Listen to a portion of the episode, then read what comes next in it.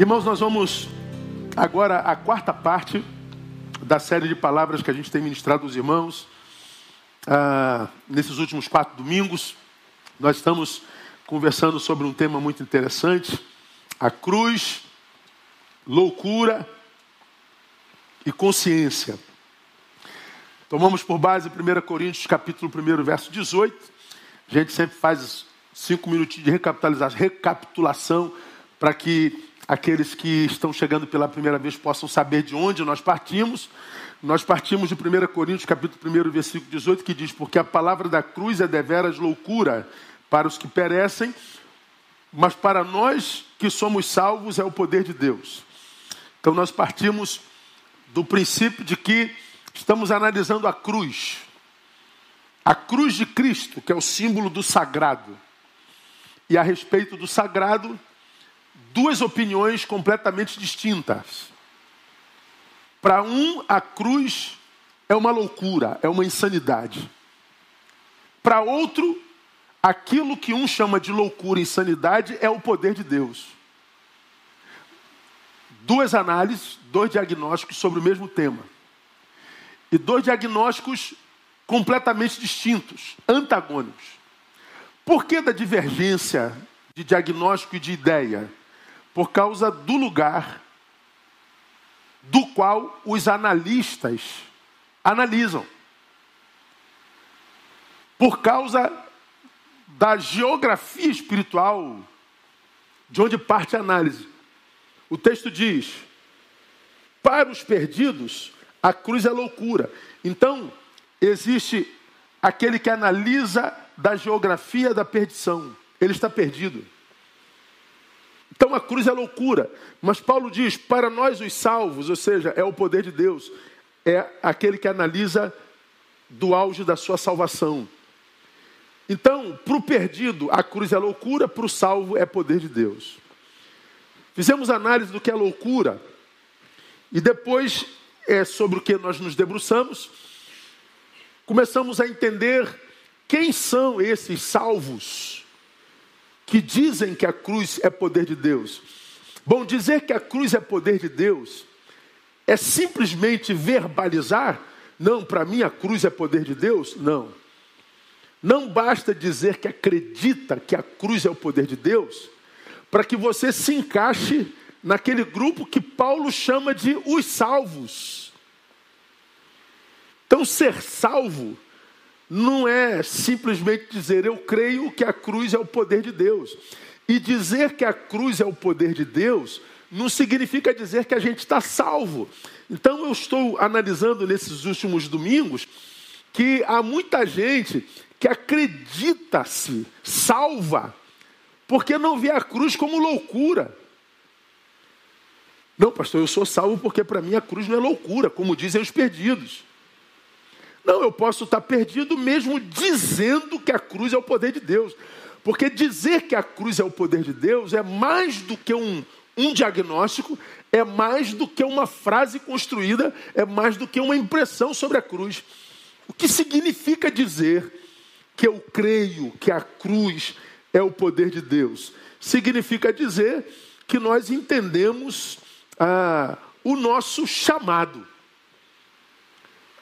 Paulo, quando escreve à igreja de Corinto, no primeiro capítulo, no primeiro versículo, ele diz: Paulo chamado para ser apóstolo.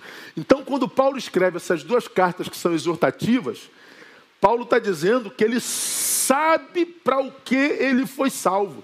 Lá no versículo 17 ele diz: Cristo não me enviou para batizar, mas para pregar. Paulo está dizendo que depois da sua salvação, ele entendeu para o que, que foi salvo. Como ele está pregando uma igreja, então ele está num diálogo eclesiológico. Ele está dizendo àquela igreja: Eu sou o pastor da igreja, mas eu não fui chamado para batizar. Eu fui chamado para pregar. É como quem diz: Eu não fui chamado para visitar, eu não fui chamado para administrar, eu não fui chamado nem para isso, nem para aquilo. Eu fui chamado para isso. Então ele está dizendo: Eu sei que tipo de membro eu sou no corpo de Cristo? Como a igreja é chamada de corpo de Cristo, eis um corpo aqui diante de vocês. esse corpo tem milhares de membros. Os externos, dedos, cotovelo, nariz, boca, testa, ouvido, como os internos. E todos eles trabalham sinergicamente, cada um cumprindo seu papel sem invadir o espaço do outro. De modo que cada um cumprindo o seu lugar como membro no corpo, ele nunca se sobrecarrega. Portanto, porque não se sobrecarrega como membro, ele não corre o risco de cansar e parar, e não corre o risco de se sentir inútil no corpo. Quando eu digo que sou salvo, já falei sobre isso lá atrás, eu estou dizendo que eu descobri qual é o meu lugar no corpo. Isso é subjetivo. Depois, nós falamos que uma vez que cada um de nós que compomos o corpo, descobrimos qual é o nosso lugar no corpo, Descobri que sou orelha, descobri que sou baço, descobri que sou pulmão, descobri que sou rim, descobri que sou coração, descobri que sou olho. Ok, cada um cumprindo o seu papel no corpo, nos tornamos um corpo saudável, o corpo de Cristo. E agora, qual é o chamado para o corpo de Cristo? Nós aprendemos que nós fomos chamados para a santidade. Paulo escreve no versículo 2 do capítulo 1: A igreja de Deus que está em Corinto, aos santificados em Cristo Jesus, chamados para serem santos. Então, eu falei naquela, naquela oportunidade: a igreja de Corinto é a igreja mais carnal do Evangelho, a igreja mais dividida do Evangelho, a igreja mais longe do que Jesus imaginou ser uma igreja registrada na Bíblia Sagrada, mas a despeito da sua evidente deformidade, Paulo chama essa igreja de igreja de Deus. Então eu falei lá naquela oportunidade, para quem saiu da igreja dizendo que a igreja não é perfeita, ah, você vive alto engano. Porque a igreja de Jesus nunca foi perfeita, não é perfeita e nunca será perfeita. Portanto, ser igreja, entre tantas coisas, é amadurecer ao ponto de aprender a conviver com as imperfeições da igreja e não fugir da igreja afirmando ser ela a imperfeita. O imperfeito é você, que, como os outros, imperfeitos é, mas diferente deles, eles conseguem conviver e você não. Então a gente precisa de é, entender o nosso chamado, nós somos chamados para ser santo. E ser santo, sobretudo, é aprender a conviver com as diferenças, é aprender a conviver com as imperfeições. O santo não é aquele que não tem defeito, é aquele que reconhece os defeitos que tem e luta contra esses defeitos todo dia o dia todo e vai fazê-lo até o dia que for levado para Jesus de Nazaré, porque nós somos caídos. Isso é muito simples de entender. Então, o chamado da igreja é, de Corinto é um chamado para ser igreja em Corinto. Aí nós fizemos uma análise de Corinto. Corinto é uma igreja, é, é, é uma cidade absolutamente. Ah, cosmopolita, talvez a maior cidade daquele tempo de então. Ela tinha dois portos, portanto tinha um comércio muito grande, gente do mundo inteiro passava por aquela cidade, portanto uma cidade de pluralismo comercial, religioso, portanto, de muito sincretismo. Havia templos é, é, construídos em, em, em Corinto para todo tipo de deus: é, é Apolo, Dionísio, Artemise, Diana, Poseidon, Zeus, Júpiter. Mas o templo mais famoso, que para o qual acorria o maior número de gente do mundo inteiro, era o templo de Afrodite a deusa do sexo e do amor. Afrodite, também chamada de Vênus, conhecida como a grande prostituta da Babilônia. E o culto a Afrodite, a deusa do sexo e a grande prostituta da Babilônia, era feita, como eu falei no domingo passado, sobre é, de, a, através de grandes bacanais. A igreja era chamada a ser santa em Corinto na cidade da idolatria, na cidade da hipocrisia, na cidade da, da, da promiscuidade, da imoralidade. Ser santo em Corinto é manter-se isenta da corrupção do mundo. Então, o chamado da igreja é, a despeito do que se transforme o mundo, é manter-se isento dessa corrupção. Então, como eu acabei de falar aqui, quando nós falamos das comunicações, ah, o sonho de Jesus era que nós fôssemos o referencial de sociedade, micro-sociedade como igreja, e fôssemos como micro-sociedade referencial, referencial de justiça, de comunhão, de equidade, de solidariedade, nós fôssemos referências para o mundo. Então, o mundo imitaria a igreja. Hoje, o mundo, onde o amor se esfriou por causa da, da multiplicidade da iniquidade, ele se deforma e a igreja, composta por crentes modernos, tenta se adequar aos valores do mundo. Então, hoje, no mundo pode tudo e na igreja pode quase que tudo também. A gente está tentando se adequar à, à cultura mundana, quando eles deveriam ver a igreja como referencial. Não é? Então, nós fomos chamados para a santidade. Naquele sermão, terminando meu resumo, nós tentamos mostrar para vocês o que, que eu entendo como sendo santidade. Ah, eu citei a Adélia, Adélia Prado que disse: às vezes Deus me tira a poesia, Deus me tira o encanto. Olho pedra e vejo pedras mesmo. E eu falei que, para mim, santidade é manter vivo em si a poesia e o encanto. Ser santo é enxergar a vida, o outro, com os olhos de Deus, encantados pelo Espírito Santo. Pode explicar, pastor? Eu não ouvi isso. Adélia diz: às vezes Deus me tira a poesia, o encanto. Eu olho pedra, vejo pedra mesmo. Eu mostrei para vocês duas obras de arte. Mostrei o beijo e mostrei Pietà de Miguel Ângelo. Pietà e o Beijo, como tantas outras obras, Davi, ah, o Pensador de Rodin, tantas outras obras, nada mais são do que blocos de pedra. Que um artista olhou com poesia, que olhou com encanto, olhando para aquela pedra, disse: há uma obra de arte aí dentro. A Pietà que está aqui atrás de mim. Miguel Ângelo olhou para esse bloco de mármore e diz: há uma, há uma obra de arte aí. Pô, como é que ele pode olhar para um bloco de pedra e imaginar tirar isso de dentro dela? Porque ele olhava a pedra não como pedra. Ele olhava a pedra e via Maria e Jesus. Santidade para mim é isso.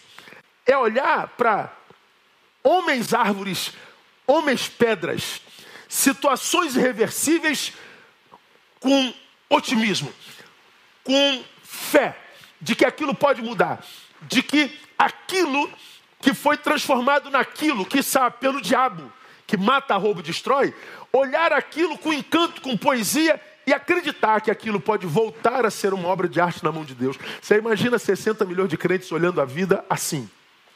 Mas não, hoje nós não temos mais encanto nem poesia nos olhos, nós olhamos pedra e vemos pedra, e o que a gente quer é quebrar pedra. Para quê? Quebrando as pedras, nós temos menores pedras para atirar.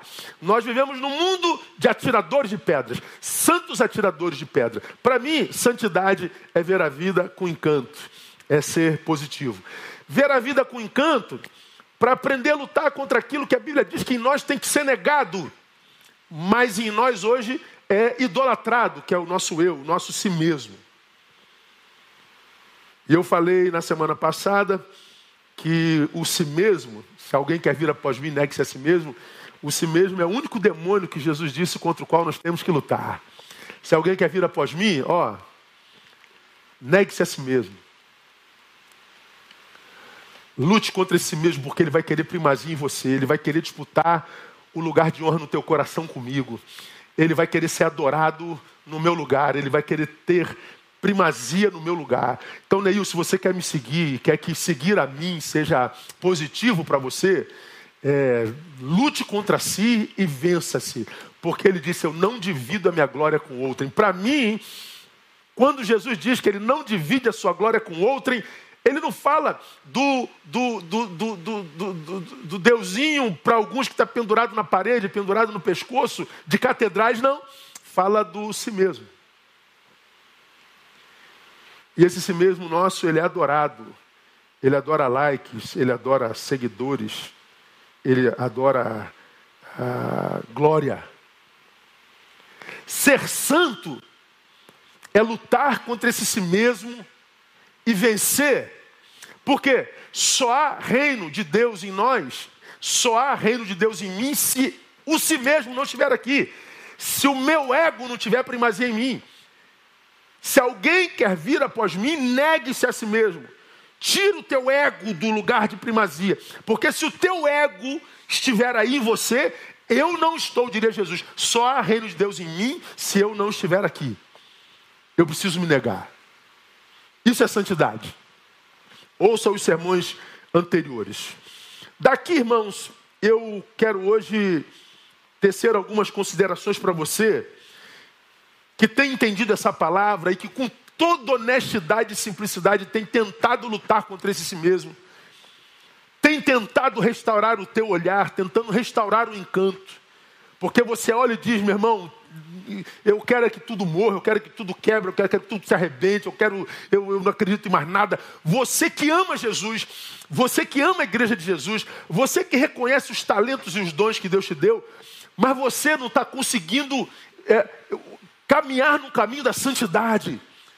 Você que sabe nessa manhã que está longe do projeto de Deus, que está longe do Deus que tem um projeto para você, você que está longe da comunhão, você que sabe que está em, em, em, dívida com Deus e com o que Ele gerou no teu coração, você que, que tem consciência de que não é aquilo que Ele gostaria que você fosse. Você que, é, com honestidade, não se esconde atrás da defensiva dizendo: eu estou fora da igreja porque a igreja é isso, porque a igreja é aquilo, eu estou fora da igreja por causa do pastor, por causa do, do porteiro, por causa do, do diabo, eu que sou. Não, eu, você não.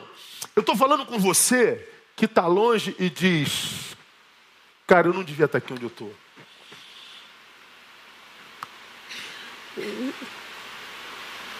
Eu preciso voltar para o projeto de Deus para a minha vida. Eu preciso voltar para, para mais próximo do altar. Deus, eu quero ser santo, mas tu conheces a minha fraqueza. Eu quero voltar a ser um filho que do qual tu tenhas orgulho. Eu quero voltar a ser um filho que te dê prazer. Eu quero ser um daqueles para os quais tu digas: Este é meu filho amado em quem tenho todo prazer. É contigo que eu quero falar nessa manhã. Você que tem ouvido até aqui esse estudo, tem replicado esse estudo, porque ele tem tido uma dimensão impressionante. E está aqui, pastor, eu quero muito, eu quero muito, mas eu não consigo. Eu entendo que o meu chamado é tal como indivíduo no corpo, e eu entendo que o chamado da igreja é para ser santo, ser referencial de encanto, de poesia, de humanidade restaurada para o mundo e vencer a mim mesmo mas eu não consigo. Então, para você, algumas considerações. Você quer ser santo de verdade? Primeiro conselho que eu te dou: não espere facilidade para tal feito. Bebi uma aguinha aqui. Não espere facilidade no caminho da santidade. Eu vou te explicar por que eu estou falando sobre isso. Os evangélicos são muito voltados para eventos, reuniões, para conferências, para ajuntamentos. E para nós, a maioria de nós evangélicos, tudo que Deus faz acontece no ajuntamento. Então, vamos ter um congresso de santidade. Aí você acredita que vai para um congresso de santidade de três dias, entrou canalha, desonesto, vagabundo, carnal, mentiroso. E em três dias você vai sair um santo do outro lado. Você vai para o encontro que é tremendo. Aí você passa três dias vivendo uma, uma, um descarrego total. E acredita que depois do encontro, por causa das experiências que você viveu lá, às vezes com o Espírito Santo, às vezes não, às vezes catarse pura, experiências catárticas, e você acredita que saiu do outro lado do túnel de três dias, completamente livre daquilo que te oprimiu por 40 anos. Aí você teve experiências fenomenológicas naquele encontro, naquela conferência, e você diz: agora eu estou livre. Aí o que, que acontece? Essa liberdade dura dois, três dias, uma semana, um mês. Aí o poder do que aconteceu no evento vai arrefecendo em você e você consegue, começa a ver depois de duas semanas, uma semana, os mesmos sintomas daquilo que você viveu 40 anos, 30 anos, 20 anos atrás. O que, que acontece? Você precisa de outro encontro, de outro encontro, de outro encontro, de outro encontro. A gente, sem perceber, se torna viciados em eventos e dependentes dos ministradores dos eventos. Nos libertamos do pecado e ficamos escravos dos eventos, dos libertadores, das reuniões, das aglomerações e tudo mais. O caminho da santidade não é tão fácil assim, irmão. Você que é alcoólico sabe do que eu estou falando. Você que é labuta contra o vício, seja ele qual for a vida inteira, você sabe do que eu estou falando. Você pode estar 30 anos sem beber. Mas você sabe que se você tocar nessa desgraça de novo, aquilo pode voltar com o poder que te estraga todo de novo. É luta constante o resto da vida.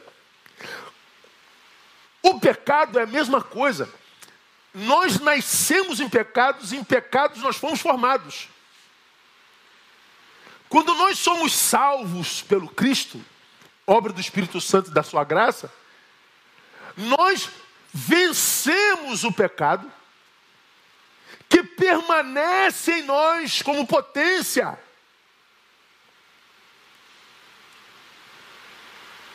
Ele não some. Se eu era escravo dos meus desejos, vencer os desejos não é ver os desejos acabarem, é exercer o poder sobre ele. Ser salvo é vencer minhas fraquezas e meus defeitos, mas não é só sumir com os meus defeitos, é administrá-los. Antes, eles me dominavam, agora eu os domino. O poder mudou de mão mas os elementos continuam lá. Ah, mas pelo que estou em Cristo, nova criatura sou. Sou. E o que é ser nova criatura? É se transformar numa nova criatura que a partir da qual enxerga a velha. E o Senhor diz para a nova criatura: está vendo essa velha criatura, Neil?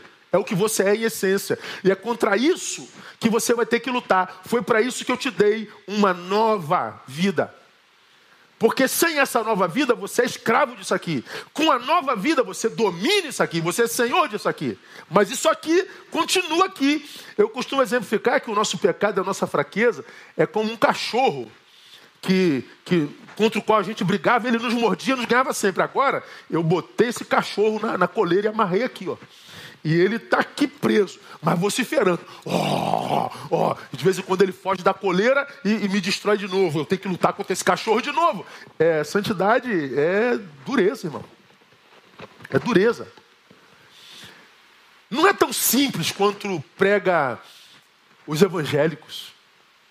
Quem me dera fosse assim, irmão. Eu, eu vencer minhas minhas, meus defeitos no encontro de três dias. Soltou aqui, deixa eu amarrar isso aqui. Não, não é assim não. Isso é. Isso não é assim tão simples. Por que, que eu digo que para quem deseja santidade não deve esperar facilidade para tal feito? Porque o santo que foi gerado em nós, essa nova criatura que foi gerado dentro de nós, esse santo que agora é, em nós habita, mesmo que nós sejamos como a igreja de Corinto, igreja de Deus em Corinto chamados para ser santo. Então, a igreja tinha um monte de defeitos, mas era santa. Olha só. Então, esse santo que nos habita, que para o qual nós fomos feitos casa, habita um corpo simpatizante de Afrodite. É o santo que habita dentro de um corpo simpatizante de Vênus, simpatizante do que é pecado. Esse santo que foi gerado em nós é viciado, mora num corpo viciado em si mesmo. Esse santo que habita em nós, habita num corpo viciado no prazer. Esse santo que habita em nós, habita um corpo viciado no ilícito. Esse santo que habita em nós, habita um corpo, sobretudo, viciado em glória. Viciado em aplauso. Viciado em mostrar a ser mais do que o que de fato é. Esse santo que habita em nós, ele habita num corpo, num ser, que é especialista em dissimulação, que acredita que é aquilo que os outros pensam e dizem dele, e não aquilo que ele é quando ele está sozinho com seus pensamentos.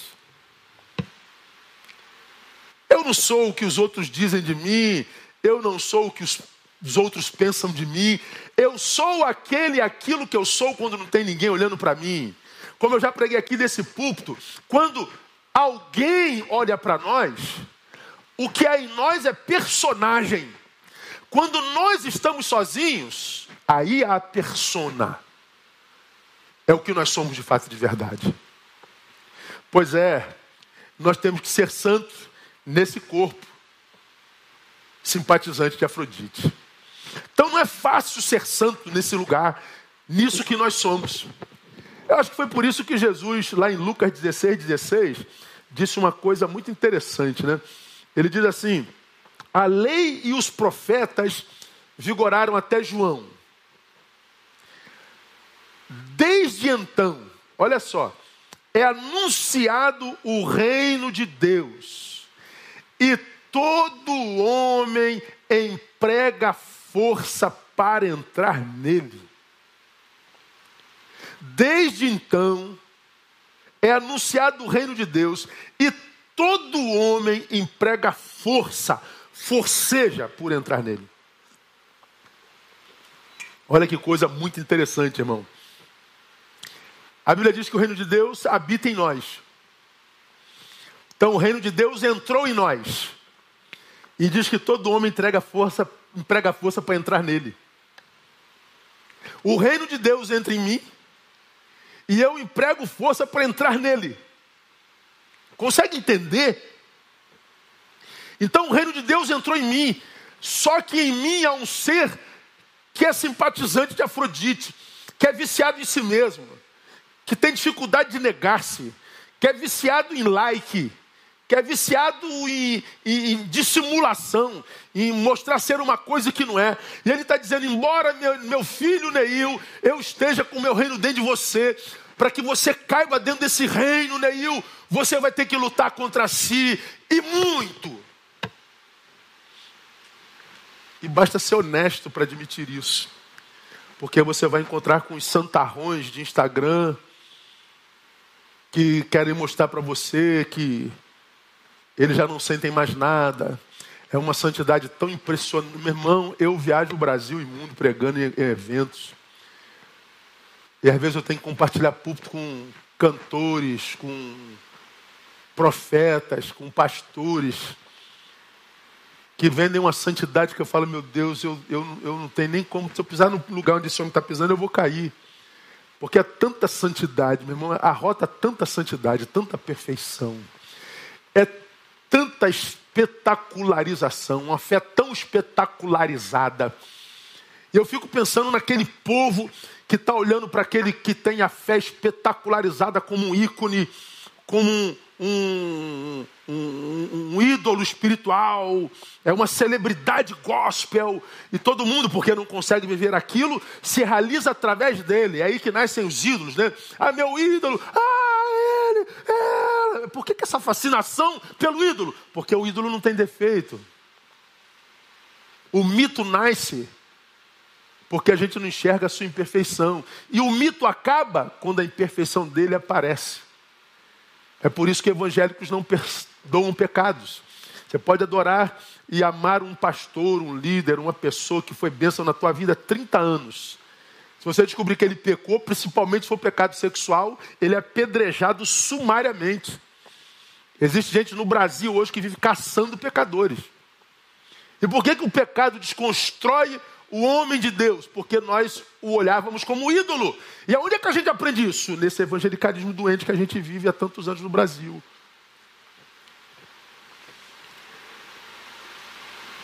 Caminhar em santidade, irmão, é é luta contra esse maldito si mesmo o tempo todo. Esse si mesmo que diz que eu vou compartilhar só para alegrar teu coração.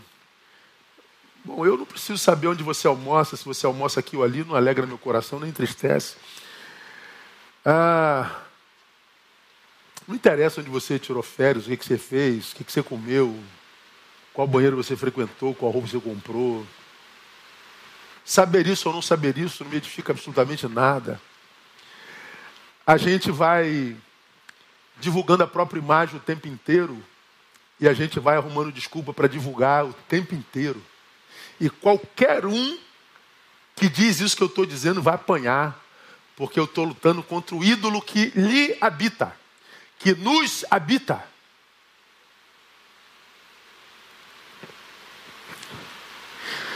O reino habita em mim. E o mesmo Cristo que diz que o reino que habita em mim, habita em mim, disse que eu tenho que empregar muita força para entrar nele. Então a gente precisa entender nós não estamos na terra a passeio. Esse não é o lugar do nosso repouso, diria Miqueias. Então, se esse não é o lugar do nosso repouso, do nosso descanso, estamos aqui fazendo o quê? Em missão. Se eu sou o corpo de Cristo e sou membro desse corpo, eu tenho uma missão. Todos nós estamos em missão. Porque se eu quero pegar essa tampinha, eu preciso que o dedo, é, o dedão e o dedo indicador, o polegar e o indicador cumpram a missão. Eu preciso que o cérebro cumpra a missão, ordenando. Se eu perco esses dois dedos, eu posso até segurar com esses dois aqui, mas não vai ser a mesma coisa. Ah, eu quero é, chegar no, no, no violão do Márcio. O meu pé tem que cumprir a missão. A minha mente tem que mandar, os meus braços têm que pegar o, o, o, o, violão. A câmera não me acompanhou. Tem que pegar o violão. Então, cada membro. Mas para que eu faça isso, meu coração tem que estar cumprindo a missão, meu pulmão tem que estar cumprindo a missão, meu baço, meu rim, tudo tem que estar cumprindo a missão. Então, quando eu me identifico como membro do corpo de Cristo, eu vou entender que eu não fui feito dedo para brincar. Me divirto e encontro sentido na vida quando eu cumpro a missão. Quer ser feliz, seja útil. O coração se realiza bombando, bombeando sangue. Se o coração não bombeia sangue, não tem como ser feliz. Se o dedo não pega, se a sobrancelha não, não protege o olho do suor que desce da testa, o olho não enxerga, porque ele vai ter que fechar, porque vai queimar.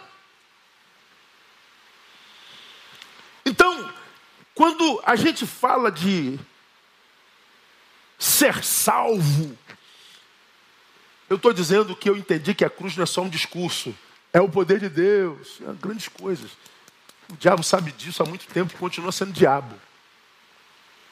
Significa dizer que eu entendi o meu chamado, o meu lugar no corpo e que eu faço parte de um corpo. que está em missão. Um corpo que sinaliza esse reino de Deus que habita dentro daqueles que o compõem. Só que para viver isso na prática, é, requer trabalho. Nós não estamos na terra passeio, nós estamos em missão. Não é esse o lugar da nossa recompensa. Portanto, o que eu quero dizer com isso? Ah, não percamos, irmãos, a visão ah, da eternidade, por exemplo, por causa do nosso envolvimento promíscuo nesse mundo de Afrodite. De Afrodite que não tem a ver só com sexo, não, tem a ver com idolatria, com desonra. Porque para nós evangélicos o único pecado é o sexual. Então, se você cometeu um pecado sexual, você é o pior do mundo. Mas a desonra não é pecado, a ingratidão, a, a, a maledicência, a, a, a mentira, o aumento de uma verdade, é, a indiferença, não, isso não é pecado. Não, no mundo de Afrodite, a partir dos olhos de Deus, tudo é pecado, tudo é pecado. Tudo é pecado. Por isso a gente não pode perder de vista a ideia da eternidade. Porque a cruz de Cristo é poder de Deus para abrir caminho para o eterno. E ela abre caminho para o eterno, ele diz: Eu sou o caminho. E por que, que ele é caminho? Primeiro, porque ele venceu a morte, que era o único, último inimigo a ser vencido. Então, o último inimigo foi vencido, então nós estamos no caminho para a eternidade. Agora, no caminho da eternidade, aquele que abriu o caminho e é caminho, deseja que nós caminhamos juntos. Como corpo e não como membro. Não há carreira solo no Evangelho.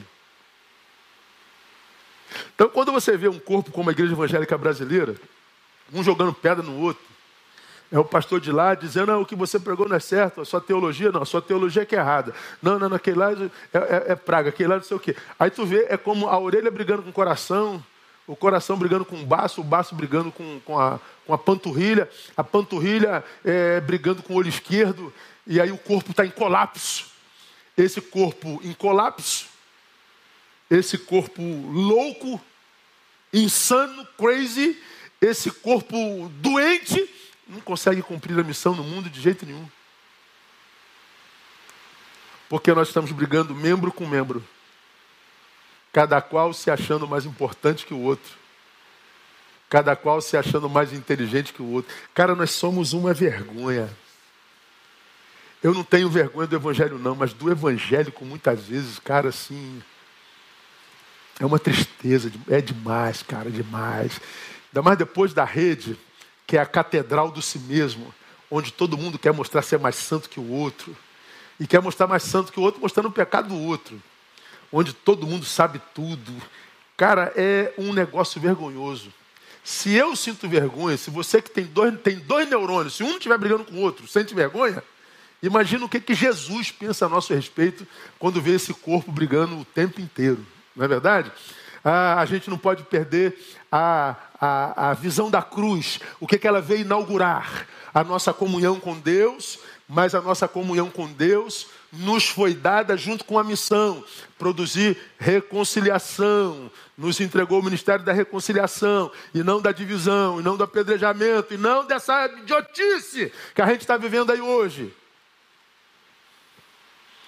Foi por isso que Paulo escreveu a 2 Timóteo 2,4, a Timóteo no segundo livro, versículo 2, capítulo 4. Nenhum soldado em serviço se embaraça com os negócios dessa vida, a fim de agradar àquele que o alistou para a guerra. Então Paulo está dizendo: olha, você que quer ser santo, é um soldado de Cristo. Você que olha para a cruz e vê que ele inaugurou o caminho para o transcendente, para o eterno, você não está no mundo a passeio, ah, você está em missão no mundo, você é um soldado. Não se distraia com o mundo de Afrodite. Não seja influenciado pelos valores de Afrodite e tente, sobretudo, distorcer a palavra para aplicá-la aqui. Irmão, quando eu ouço uma, uma, um, um, crente usando a Bíblia, por exemplo, para defender aborto, cara, é, é um negócio de maluco para mim, assim. A cabeça do old school, do velho pastor, não, não, entra, não entra. Ontem eu vi um vídeo. Não estava aqui não, vou botar, deixa eu ver se. Onde é que eu vi isso, meu Deus?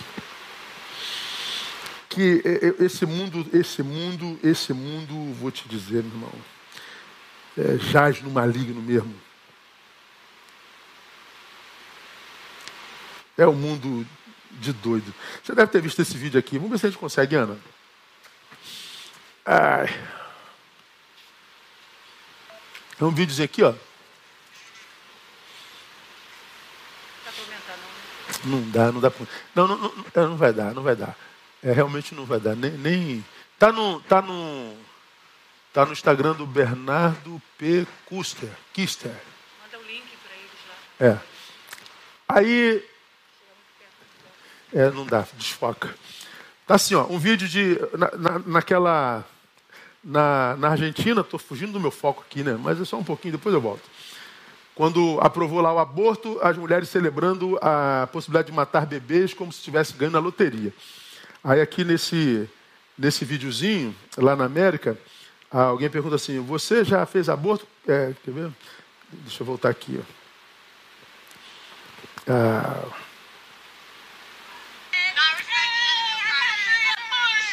ela está celebrando. Aí alguém então, você está, sendo, você está celebrando aborto? Claro que sim, pô. Fiz é, três abortos, fiz um mês passado. É, obrigado, posso ganhar um abraço? Ah, parabéns, você fez mais um aborto. Elas estão celebrando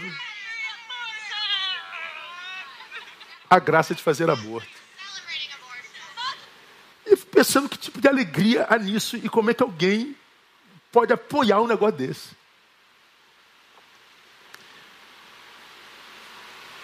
Hoje pode tudo. Somente em nome do amor. Pode tudo. A gente tenta dar um jeitinho na Bíblia para que o que foi estabelecido aqui na sociedade caída caiba. E se você não dá um jeitinho, aí você é um retrógrado, você é o pré-conceituoso. Porque não existe mais alguém que tenha um conceito contrário a. Se você tem um conceito contrário a, então você é um pré-conceituoso. É diferente. Ser santo no mundo de Afrodite é remar contra a maré. Paulo escreve a Timóteo e diz: não se embarace com as coisas dessa vida. Por quê, Paulo? Para que você possa agradar aquele que te alistou para a guerra. E aí, quando eu continuo lendo a Bíblia, me parece que os crentes da região da Galácia não entenderam nada que Paulo disse quando escreveu para eles. Porque quando Paulo escreve a sua carta aos da Galácia, no livro de Gálatas, capítulo 3, versículo 1 em diante, nós vemos lá: ó oh, insensatos Gálatas, quem vos fascinou a vós, ante cujos olhos foi representado Jesus Cristo como crucificado? Só isto quero saber de vós. Foi por obras da lei que recebestes o Espírito ou pelo ouvir com fé? Sois vós tão insensatos, tendo começado pelo Espírito, é pela carne que agora acabareis? Será que procedeste tantas coisas em vão? Padecestes tantas coisas em vão? Se é que isso foi em vão. Paulo está dizendo, cara, vocês começaram tão bem, vocês nasceram de novo, vocês viveram reconciliação, vocês iluminaram, vocês salgaram, vocês viveram uma comunhão referencial, vocês serviram a galáxia, vocês foram crentes dos quais o Pai teve orgulho, e agora vocês vão acabar desse jeito, nessa, nessa divisão, nessa carnalidade. É do que Paulo está dizendo. Portanto, ser santo, irmãos, no meio de uma sociedade quase que totalmente corrompida, dá muito trabalho. Dá muito trabalho. Não considerar isso, irmãos, é, é ser um candidato à desistência. Não vai ser fácil mesmo, não. Quem quer viver o Evangelho facilmente nesse tempo, vai viver outra coisa, irmão, não o Evangelho. E eu estou falando do Evangelho de Jesus, eu não estou falando do Evangelho do homem contemporâneo. Porque o Evangelho do homem contemporâneo é filosofia é um achismo. Não, eu acho que. Mas a Bíblia diz isso. Eu sei que a Bíblia diz isso, mas eu acho que. Entre o que a Bíblia diz e o que você acha que a Bíblia diz, você fica com o que você acha.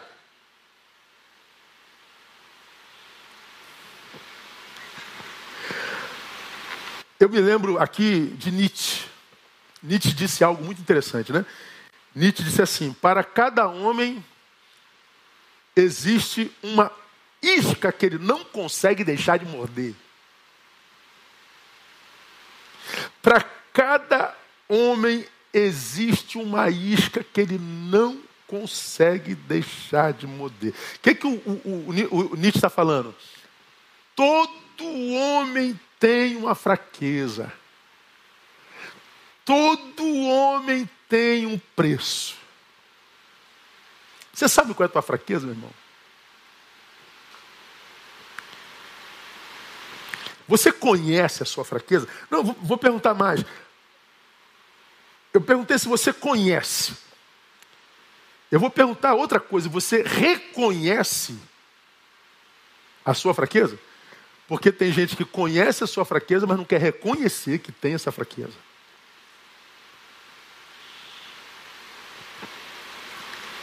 Eu não consigo. Pois é, você não consegue por causa dessa, dessa sua fraqueza. Então, para a gente conseguir, irmão, viver santidade, eu preciso, sobretudo, primeiro entender que vai ser difícil. E essa dificuldade parte do fato de que a gente não consegue conhecer, mas eu prefiro usar reconhecer a nossa fraqueza, admitir a nossa fraqueza. Por causa desse mundo de perfeição que nós criamos no evangelicalismo mundial.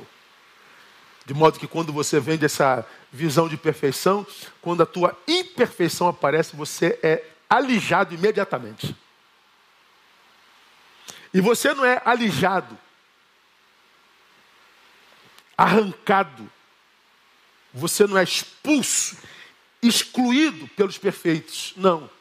Você é o imperfeito que foi excluído pelos imperfeitos que não reconhecem sua imperfeição. Eu me lembro quando falei sobre isso, usei a história de Vem nome, esqueci o nome. Tomé. Tomé. Jesus ressuscita, aparece. Cadê Tomé? Não estava lá. Estava onde? Estava na solidão dele, vivendo a angústia dele. Não é falta de fé, não. Foi Tomé quem disse: Vamos nós para morrermos com ele. Vocês já aprenderam isso aqui. Tomé estava disposto a morrer por Jesus. Vamos nós para salvá-lo. Não, não, não. Vamos nós para morrer com ele. Tomé estava dizendo: Eu prefiro morrer com ele do que viver sem ele. Então, quando Jesus morre, a vida de Tomé entra em crise. Jesus ressuscita, ele está lá vivendo a sua dor, a sua crise, a sua fraqueza. Está lá vivendo a sua angústia, a sua depressão.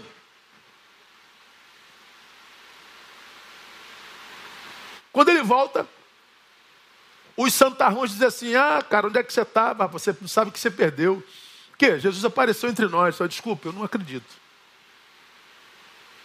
Não, ele apareceu. Apareceu ou não apareceu? Apareceu. Eu não acredito. Desculpa, cara. Eu, eu não estou com força para crer, eu não estou com força para para exercitar fé. Vocês podem estar falando isso para me alegrar, porque são amigos. Cara, desculpa.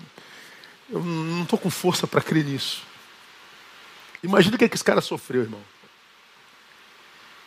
sem fé, nunca acreditei em você, você é uma vergonha para a nossa igreja, e você é isso, e você é isso. Pois é. Oito dias depois, Jesus volta. Para quem? Só para Tomé.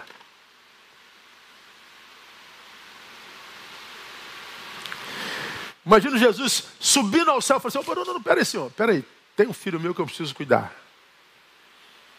Ele não estava na última reunião, ele estava na crise danada, vou voltar lá. Ele disse que só acreditaria se visse o buraquinho da mão, do lado. Ele não teve vergonha de viver a sua fraqueza. de admitir a sua falta de fé, a sua pequena fé. Ele não teve vergonha de assumir a sua depressão. Porque ele foi tão honesto diante do possível julgamento de todo mundo. Eu preciso voltar para esse menino. Jesus volta só para Jesus, Tomé.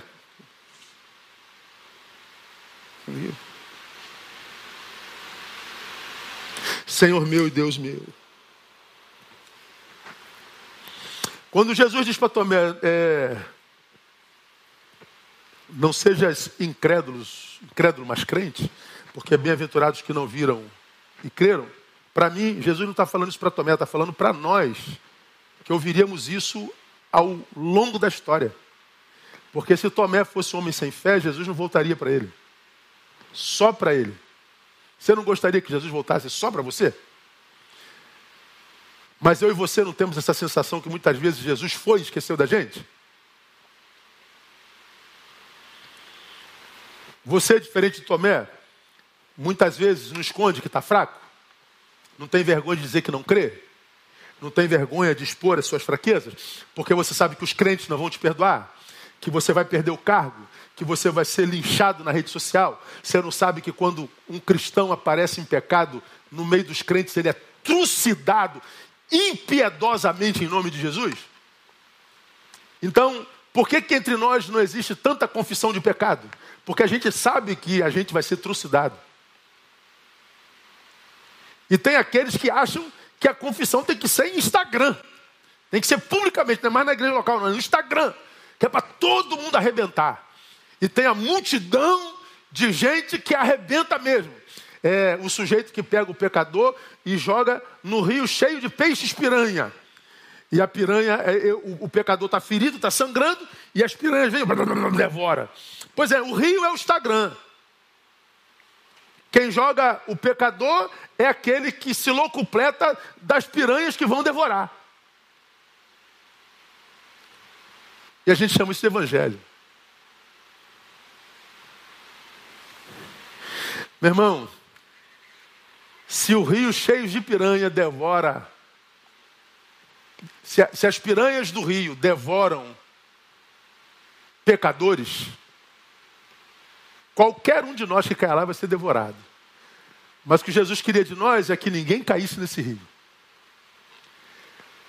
Tomé, ele teve coragem de dizer: Eu não creio ele teve coragem de dizer: Hoje eu não vou para a igreja porque eu não estou afim, eu estou me sentindo fraco, cara, eu vou ficar aqui chorando. Mas Jesus pode aparecer, eu sei, cara, mas eu estou mal, eu estou mal, eu estou mal, eu estou fraco. E Jesus apareceu, ele não estava. Aí você vê,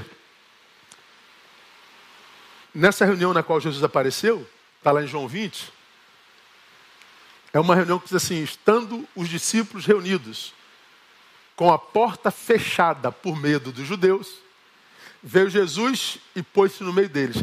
Então, os discípulos, para quem Jesus apareceu, estavam reunidos, mas não era para prestar culto, não. Eles estavam com medo, por quê? Porque Jesus tinha sido morto há três dias atrás e eles corriam ameaça de morte. Então, eles estavam reunidos em torno do medo e não da adoração, nem em nome de Jesus. Então, nem sempre quem está em comunhão vive saúde espiritual, e nem sempre quem está fora, como Tomé, está desviado. Porque os que estavam juntos, estavam juntos em torno do medo. O que estava ausente teve coragem de revelar a sua fraqueza. E aí, quando Jesus se manifesta para os que estão reunidos, ele diz: Como o Pai me enviou, eu vos envio a voz. Ou seja, abre essa porta, deixa de ser covardes e encarem o mundo. Ao que estava ausente, Jesus voltou só para ele. Jesus não tem problema com nossa fraqueza, não, irmão. Jesus tem problema com a sua hipocrisia, com a nossa hipocrisia. Jesus não tem problema com quem é apedrejado, ele tem problema com o apedrejador. Então, ser santo é ser um candidato ao apedrejamento dos próprios irmãos.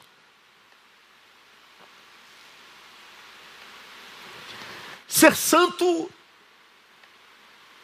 é optar pelo apedrejamento e abrir mão completamente da possibilidade de apedrejar quem quer que seja. Então não é fácil ser santo, não, irmão. Qual é a consequência dessa luta no caminho da santidade? Aqui eu termino minha fala de hoje. exaustão e evasão. Muitos homens e mulheres de Deus lutaram contra si mesmo de forma ferrenha, feroz, valente. Cansaram. E se evadiram, desistiram. Quando na verdade, para quem cansou, o que tem que fazer não é desistir, é descansar.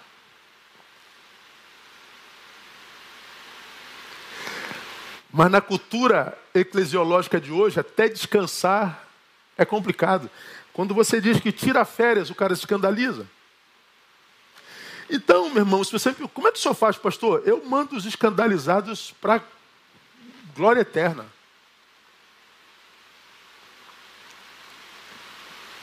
Aos meus críticos, o mais contundente silêncio. Não respondo a ninguém que não me conhece, seja membro da minha igreja ou não. Ah, pastor, o que, que vão dizer? Problema deles. Pastor, não vai ficar bem. Problema de quem acha que não vai ficar bem. Como eu já disse aqui, a glória de homens íntegros está na sua consciência e não na boca dos outros. Ser santo é remar contra a maré. Ser santo é ser um candidato à língua alheia. Ser santo é, é, é, é, ter que ser santo num corpo que é simpatizante de Afrodite, que quer aplauso, aceitação, elogio, like, seguidores, glória.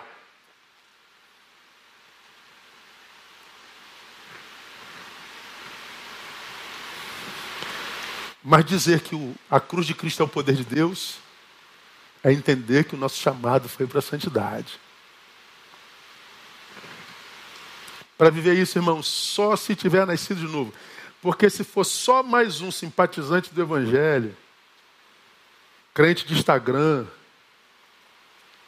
é, teólogo de rede, vai ficar pelo caminho mesmo. Por isso que eu acredito que quando foi dito, quando o filho do homem vier, porventura encontrará fé na terra, ele está revelando, vai ser tão pouca gente, mas tão pouca gente que no caminho da desistência a gente vai, meu Deus, vai sobrar alguém ainda, cara. Porque o mundo de Afrodite está abraçando todo mundo. Está aí os crentes modernos, moderninhos.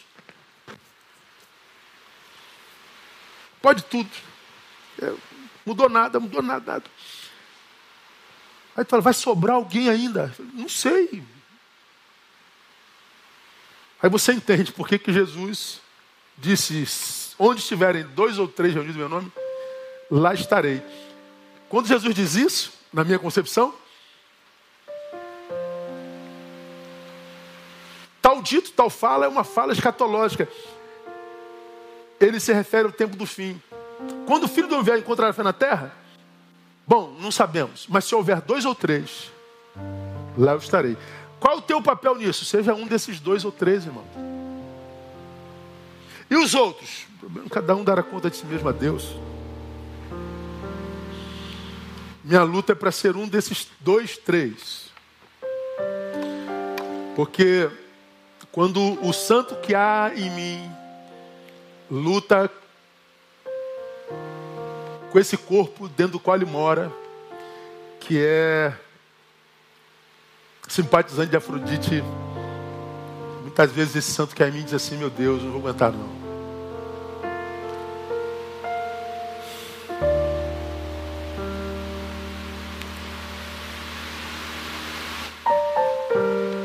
Quando esse santo que há dentro de mim, muitas vezes olha para isso no que nós nos transformamos como raça humana. A gente não consegue achar um ser humano em quem se inspirar. A gente só sente vergonha, vergonha, vergonha. Blá, blá, blá, blá, blá, blá. Eu abro essa rede, eu sinto nojo, cara.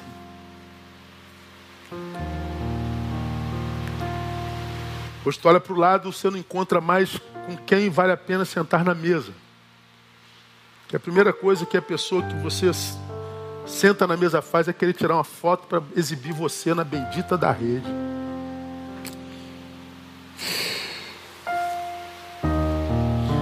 Aí eu tenho que falar, por que, que você quer botar minha foto na rede? Por que, que alguém mais tem que saber que nós quatro estamos aqui sentados? O que, que eles têm a ver com a minha vida, com a nossa vida? Ah, não, só. Então, amado André Barreto, sentamos nós dois. Mesmo? E mais dois ou três que consegue viver para si, para os seus, e que não se rende a, a Narciso e nem a cultura de Afrodite. Quando o filho do homem vier, encontrará fé na terra? Ah, mas mesmo que hajam dois ou três, eu vou estar lá. Então a nossa luta é para ser um desses dois ou três. Porque se nós formos um desses dois ou três, com quem que Jesus vai estar? Com esses três.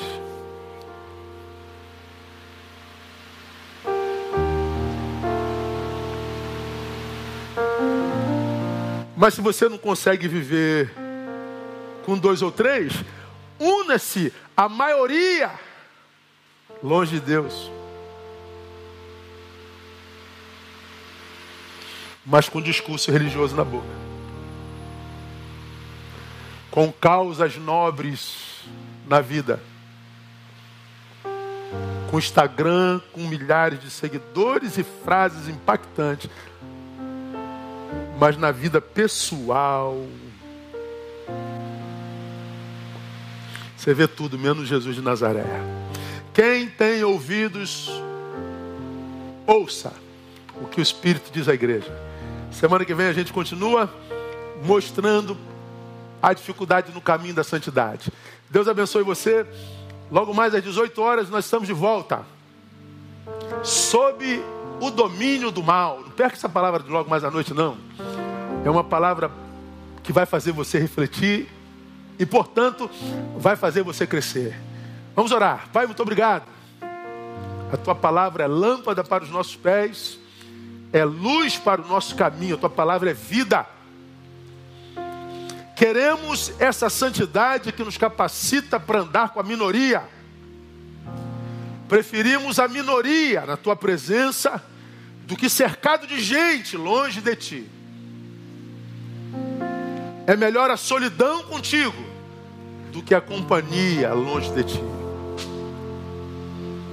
Tu sabes, ó Deus, como cada um de nós ouve essa fala hoje. Cada um na sua casa, cada um no seu canto, cada um no seu quadrado. Tu a todos nós vês. Sabes os que recebem essa palavra com reverência e querem fazer parte desse grupo de salvos que enxergam a Bíblia, a cruz de Cristo, melhor dizendo, como teu poder. Ajude-os, enriqueça-os com a tua palavra e com a tua provisão, e faz de cada um deles cidadãos do reino. Oramos e os abençoamos no nome de Cristo Jesus, nosso Senhor. Amém e amém. Bom apetite a todos, até logo mais às 18.